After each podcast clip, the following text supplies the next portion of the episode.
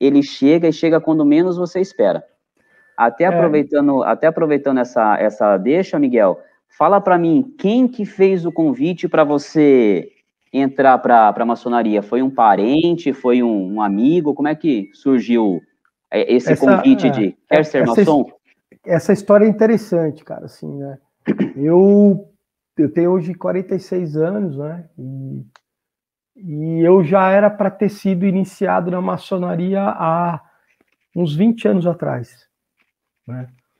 Só que aconteceu, quando isso aconteceu, eu me separei, estava me separando do meu primeiro casamento, e uma série de coisas aconteceram quando esse, esse tipo de coisa acontece na vida de uma pessoa que, que é extremamente familiar, como é meu caso, mexe muito com as nossas estruturas. Né? E isso acabei tendo que correr atrás do que era mais importante naquele momento, do que a maçonaria, e isso foi deixado de lado. Né? E eu fui correr atrás de me reestabilizar na vida. É, tinha uma filha do meu primeiro casamento, tenho, né? Graças a Deus, a Júlia, tem 22 anos de idade agora e tal.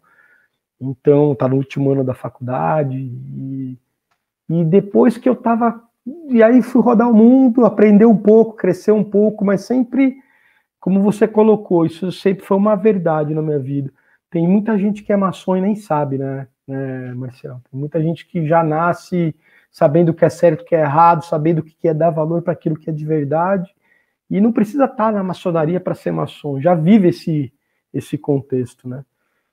E, e depois de algum tempo eu volto para Sorocaba, eu abro a minha empresa e começo a reencontrar algumas pessoas, né?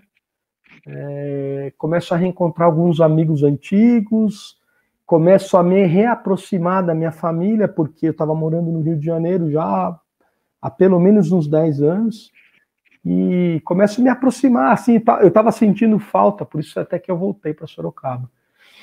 E quando eu recebi o convite, eu não recebi um só. Eu recebi quatro convites para quatro lojas diferentes. Caramba, é tudo ao mesmo tempo? Ao mesmo tempo.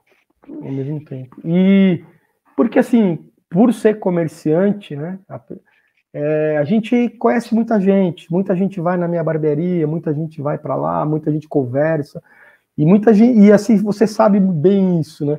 Ah, os maçons começam a olhar para a gente, né? Assim, à medida que vem que você se destaca e tal, os maçons começam a olhar para a gente de maneira diferente, é, analisar um pouco mais.